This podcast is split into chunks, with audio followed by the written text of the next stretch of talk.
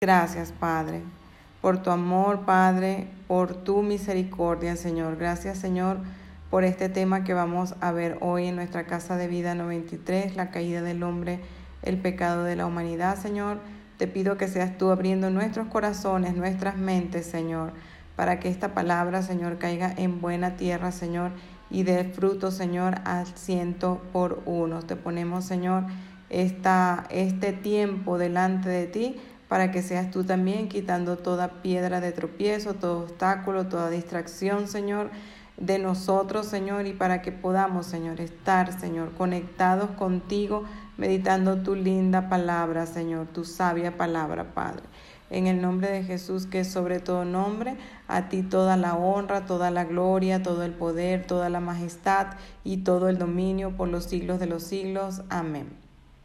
Bueno, mis queridas, el objetivo de esta lección es comprender cómo entró el pecado a la naturaleza humana y cómo éste pasó a todos por herencia de Adán, ¿ok? Y comprender y creer que en Jesucristo todo ser humano sale de ese estado de muerte espiritual a una vida y a una vida plena en Cristo Jesús, Señor nuestro. Si recordamos, pues Dios creó al ser humano sin corrupción, en un principio sin pecado, sin inclinación al mal, y lo creó a imagen y semejanza de Él, y con un espíritu vivo y eterno. Entonces el hombre fue diseñado para tener una comunión con el Señor, para disfrutar de una relación personal con el Padre, pero también nos creó el Señor con una voluntad libre, es decir, eh, nos dotó de capacidad de tomar decisiones y por ende de ser responsable de nuestros actos, ¿verdad? La opción de elegir equivocadamente, Dios, no, eh, Dios mismo, ¿verdad? La dispuso al plantar en medio del huerto del Edén un árbol cuyo fruto nunca debía comer Adán y Eva, ya que al hacerlo morirían el árbol de la ciencia del bien y del mal. Y vemos en Génesis 2, 15 al 17, y dice, tomó pues Jehová Dios al hombre y lo puso en el huerto del Edén para que lo labrara y lo guardase.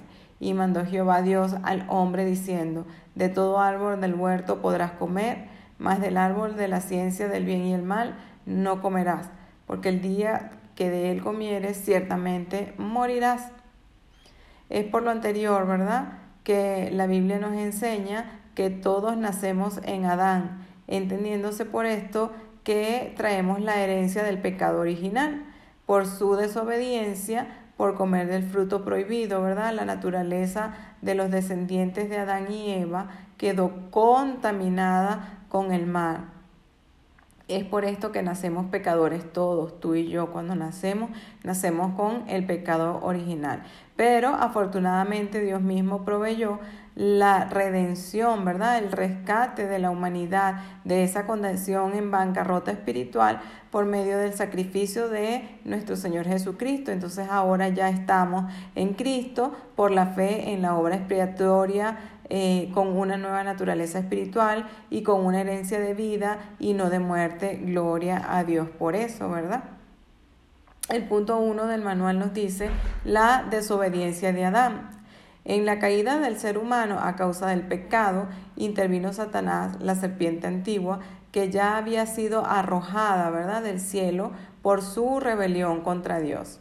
En Génesis 3 nos relata cómo el diablo engañó a Eva, ¿verdad? Contradiciendo la palabra dada por Dios respecto de comer del árbol prohibido, sugiriendo que el Creador le estaba negando algo bueno y Adán pecó deliberadamente. En Génesis 13 vemos, y vio la mujer que el árbol era bueno para comer y que era agradable a los ojos a sus ojos y el árbol codiciable para alcanzar la sabiduría, y tomó de sus frutos y comió, y dio también a su marido, el cual comió así como ella. Cuando el ser humano entonces decidió creerle al diablo más que a Dios, el pecado entró a los corazones y por ende la muerte, ¿verdad? El pecado es cualquier transgresión a Dios y a su palabra y su recompensa es siempre mortal.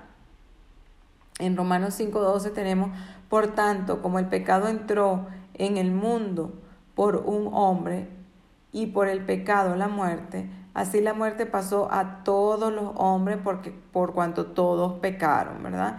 Los efectos de la caída del pecado de Adán es que primero morimos espiritualmente. La, la desobediencia de Adán, ¿verdad? Activó diversas maldiciones.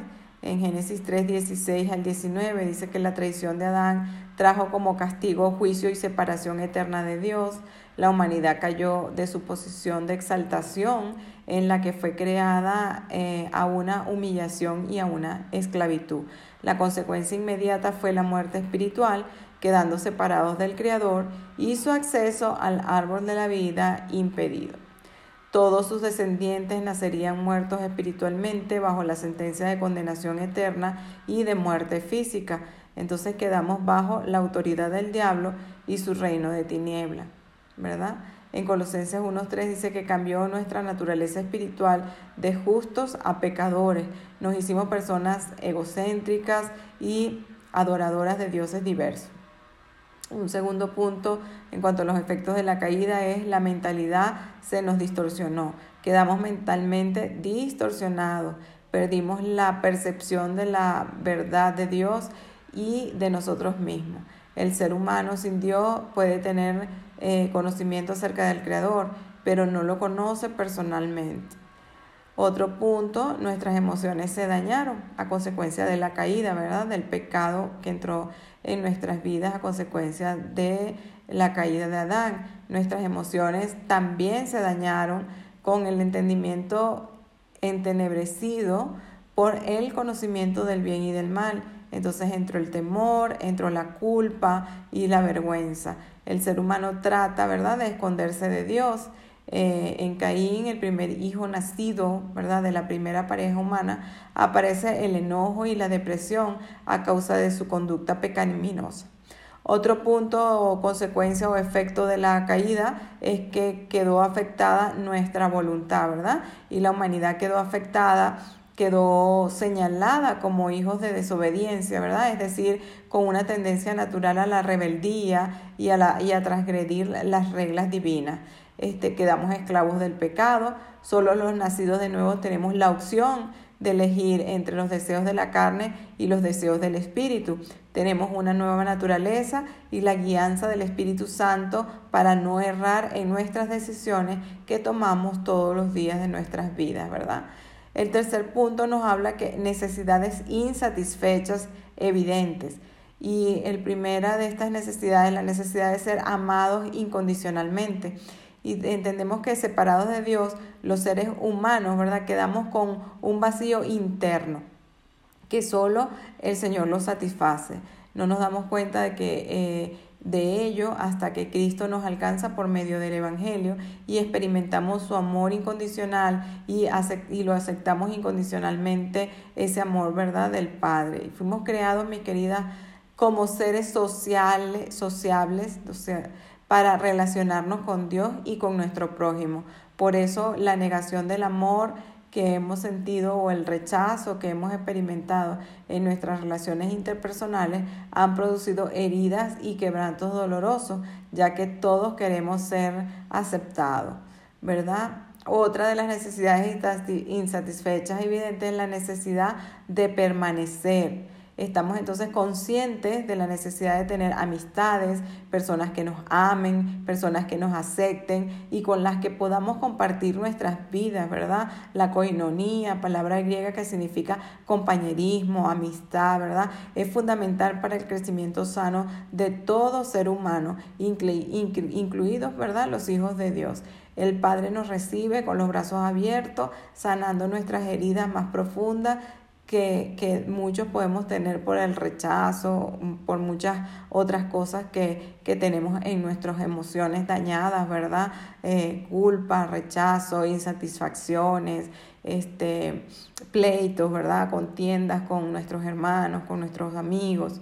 Y en Lucas 15, 18, 20 dice, me levantaré e iré a mi Padre y le diré, Padre, he pecado contra el cielo y contra ti ya no soy digno de ser llamado tu hijo, hazme como a uno de tus jornaleros.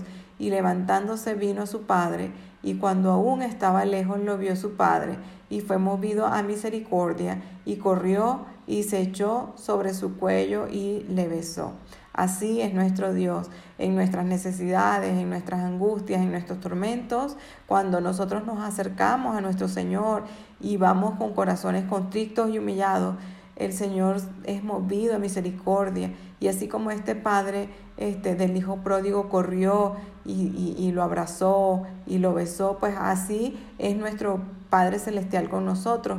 Nos, nos, corrige y, Él está, em, y Él quiere, ¿verdad? Que nosotros rectifiquemos en, en las cosas que no nos convienen y que vayamos a su presencia y con corazones constrictos y humillados le pidamos perdón. Y Él nos perdona y nos libra de toda culpa, nos libra de toda maldad. Y si tu pecado o el mío eran rojo como la grana, ¿verdad? rojo como el carmesí, eh, se volverá como la blanca rana, así que lana. Así que debemos de quitar las culpas de, de nosotros. Cuando ya vamos al Señor, pues eh, con corazones constrictos y humillados, Él no nos rechaza. Él nos recibe con los brazos abiertos, nos perdona, nos abraza y nos besa. Y otra de las necesidades que tenemos aquí es la necesidad de sabernos valiosas, la necesidad de sabernos valiosas, la baja autoestima, las crisis de identidad, la carencia de respuestas a preguntas significativas como quién soy, para qué existo, qué propósito tiene mi vida, el, el, el pobre sentido de valor, ¿verdad?, que tiene millones de personas, se ha convertido en una plaga social que catapulta a la depresión, a la ansiedad y a los instintos de suicidio. Muchas personas no se ven a sí mismas dignas, ¿verdad? Y, y merecedoras de ser felices, ya sea por las opciones negativas de los demás, por el abuso, por el maltrato que han sufrido y hay quienes toman su valor por lo que, por lo que hacen, por sus habilidades laborales, ¿verdad? O por, o por la inteligencia para resolver problemas. Pero al jubilarse se sienten inútiles y pierden las ganas de vivir, ¿verdad? Entonces no caigamos en esto, eh, entendámonos que somos dignas delante de nuestro Señor, entendámonos que somos eh, hijas de Dios amado, entendamos nuestra identidad, ¿verdad? Delante de nuestro Padre Celestial eh, y eh, tengamos nuestra autoestima alta. Así que este, si tu esposo, si cualquiera de tus eh, personas que están alrededor de ti te quitan tu valor y te hacen bajar la autoestima, aún tú misma te veas insignificante o te veas fea o te veas gorda, no pierdas el valor nunca que Dios tiene que que eres su hija amada, en el que Él tiene complacencia, que te ama y te anima a que eh, crezcas en Él, a que te fortalezcas en Él, a que busques todos los días de, su, de tu vida a Él, a su, a su palabra y en ella sea fortalecida, edificada y, y, y, te levantes, ¿verdad? A través de la palabra. ¿Verdad? El Evangelio nos revela que Dios mismo envió a su Hijo Jesucristo a dar su vida con el fin de rescatar a la humanidad sumida en el pecado, simple y sencillamente porque nos ama. El Señor nos ama. El Hijo de Dios Jesucristo dio su vida para rescatarnos, tomó nuestro lugar en la cruz y derramó su sangre para perdonar nuestros pecados y regresarnos a Dios. Nuestro valor es lo que vale la sangre en Cristo, mis queridas. ¿Qué precio le pondría a su preciosa sangre?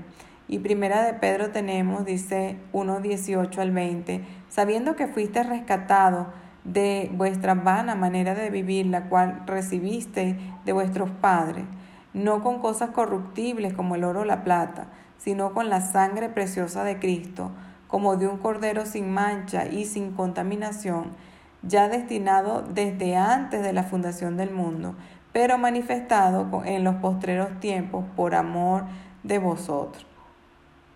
Entonces debemos de saber que fuimos rescatados, ¿verdad? De, de nuestra mala o de nuestra antigua manera de vivir, ¿verdad? La antigua manera eh, de que, que, nacimos eh, contaminados por el pecado, eh, ¿verdad? Del pecado original de Adán, y, pero que Dios nos rescató, Dios nos sacó de la corrupción, ¿verdad? Y nos llevó a una mejor vida. Eso lo tenemos que tener claro en nuestros corazones y meditarlo todo el tiempo. Ya fuimos rescatados de nuestra vana manera de vivir que heredamos de nuestros padres. Ahora, ¿verdad? Este, tenemos que levantarnos, tenemos que eh, eh, dejar todas nuestras cargas en el Señor. Debemos de tomar la cruz del Cristo, ¿verdad? Menguar nosotros a nosotros mismos todos los días de nuestras vidas, ¿verdad? Y este, caminar, ¿verdad? Conforme a la palabra de Dios y necesitamos de verdad activarnos, eh, necesitamos de verdad ser salvas. Dios puso en juego un plan maravilloso por el cual los seres humanos podemos ser rescatados eh, de la condición de muerte espiritual en la que quedamos por el pecado de Adán y Eva, ¿verdad? Dios mató un animal y les hizo túnicas de pieles para que eh, el hombre y la mujer cubrieran su desnudez que les avergonzaba. Al hacer esto, Dios mostraba entonces lo que haría años más tarde cuando el Cordero Perfecto sería inmolado para quitar nuestros pecados y poder llevarnos de regreso a Dios. Qué maravilloso esto, ¿verdad? En el principio, Él mató a un animal y vistió a Adán y Eva con los cueros de este animal, ¿verdad? Porque ellos se avergonzaban. Y ahora Jesús Jesús, ah, cuando nosotros lo aceptamos como nuestro Salvador, pues Él viene a morar a nosotros, nos quita esos vestidos andrajosos que traíamos y nos pone nuestras túnicas y nuestros vestidos, ¿verdad? Nuevos, nos, da vestidos nuevos cuando llegamos a Cristo. La mayor necesidad de todo ser humano es la de ser, la, es la de un Salvador, ¿verdad? Necesitamos ser salvados por nuestro Señor. No existe otro Salvador para la humanidad, solo Jesucristo es el camino que nos lleva de vuelta a Dios, solo Él puede otorgarnos la salvación a través de creer y confesar, ¿verdad?, de corazón que tomó nuestros lugares, ¿verdad?, en la cruz para pagar por cada uno de nosotros nuestros pecados con su propia vida. Entonces reconozcamos al Señor hoy mismo y confesémosle de corazón y creamos, ¿verdad? Abramos nuestros corazones al Señor, creámosle eh, de corazones sinceros, eh, abriendo nuestras bocas y haciendo una oración sencilla, Señor Jesús, creo que eres el Hijo de Dios, que moriste en la cruz para rescatarme del pecado, de la muerte y para llevarme a la vida, Padre, al Padre. Te escojo a ti, me entrego a ti, recibo tu perdón y te pido que tomes el lugar que me corresponde en mi vida como mi Salvador y Señor. Ven a reinar, Señor, en mi corazón. Lléname con tu amor y con tu vida y ayúdame a ser una persona como tú, Señor. Restáurame, Señor Jesús. Vive en mí y a través de mí. Gracias, Padre, por tu grande amor. Y en el nombre de Jesús, amén.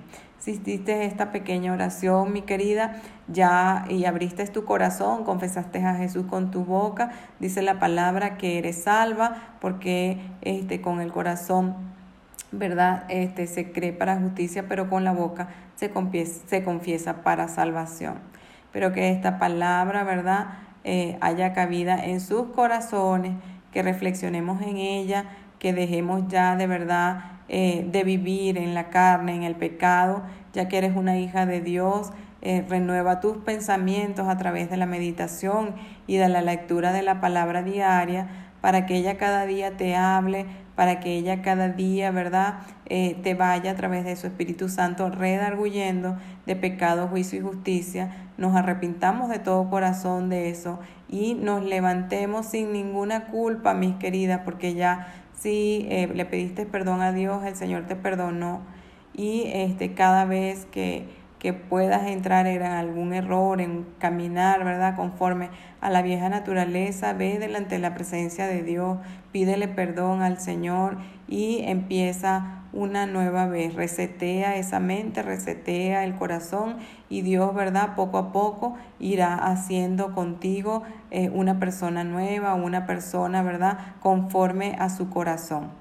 Gracias Señor por esta palabra. Bendice a todas las personas que me están oyendo hoy día y permite que sigan una semana, tengan eh, una semana altamente bendecida y bendecida y productiva, Padre, en el nombre de Jesús. Bendice, Señor, a cada persona, a cada corazón, Señor. Y todos los que hoy están sufriendo por una pérdida, también te pido, Señor, que seas tú fortaleciéndolo, Señor dándole, Señor, esa paz que sobrepasa todo entendimiento, entendiendo que su familiar, Señor, ya descansó, Padre, en tu presencia. En el nombre poderoso de Jesús. Amén y amén.